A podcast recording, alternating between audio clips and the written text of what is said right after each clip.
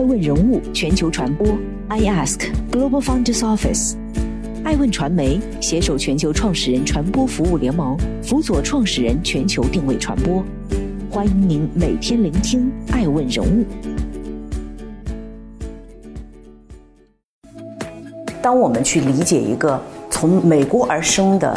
苹果公司特斯拉的时候，我们会怀揣着对于这个创始人作为一个人为底色的初心梦想的尊重。但在中国有一个现象，就是无面崛起。中国公司的创始人习惯于让自己的新经济的这个公司主体先行。基于这样的一个问题，在二零一四年，我创立爱问的这样的一个节目栏目和发声，可以让中国新经济的创始人先于他的企业走到台前。二零一四年起到二零二零年，艾问与时代创始人同行，我们为创始人定位传播和投融资管。我们是 Two 创始人，形成了一个全球创始人办公室，这是我们的愿景。围绕着这个愿景，每一年我们希望用线下聚会的方式，把当年的时代创始人邀请在一起。今年二零二零年全球创始人大会一月八号举办，我们的主题叫遇见未来，向上向善。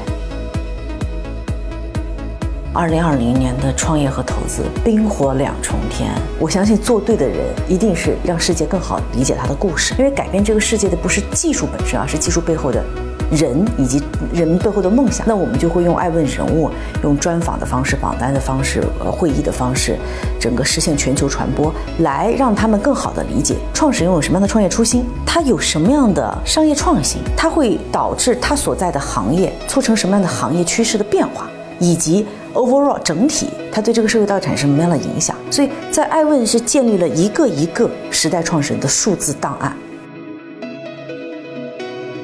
中国曾经面临的是无面崛起啊，很多创始人把他的企业先行，而自己在其后。所以我们应该向乔布斯学习，向伊隆马斯克学习，他们勇敢的接受舆论、接受压力，但是他们勇敢的 carry on 作为企业的第一代言人。第二个建议呢，我相信所有的企业最后活在这个地球上的都应该是一家科技企业、智能企业。那你扪心自问，你准备好了吗？你可不可以用代表未来的科技来武装自己？比如以爱问为例，爱问也正在进行着一场智能化的改革。第三个部分问题是在我们忙碌的去创新创富的时候，那颗创业的初心不可忘，你还是否依旧向上向善？所以今年二零二零年创始人大会的一大亮点是我们第一次推出了向善创始人公益榜单，致敬不在商业世界里，但是忙碌在、付出在公益圈层的公益组织的创始人。只要这个时代有，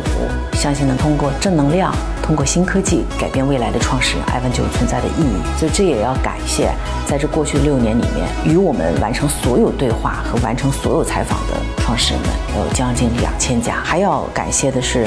啊，艾问投资的字节跳动、喜马拉雅、地平线、WePhoto、银普科技这些代表未来的媒体科技公司，他们启发了艾问如何坚持向世界讲好中国创新故事。如果我们有一天通过他们的技术赋能，也通过源源不断的这些创始人故事的输入，有了算法，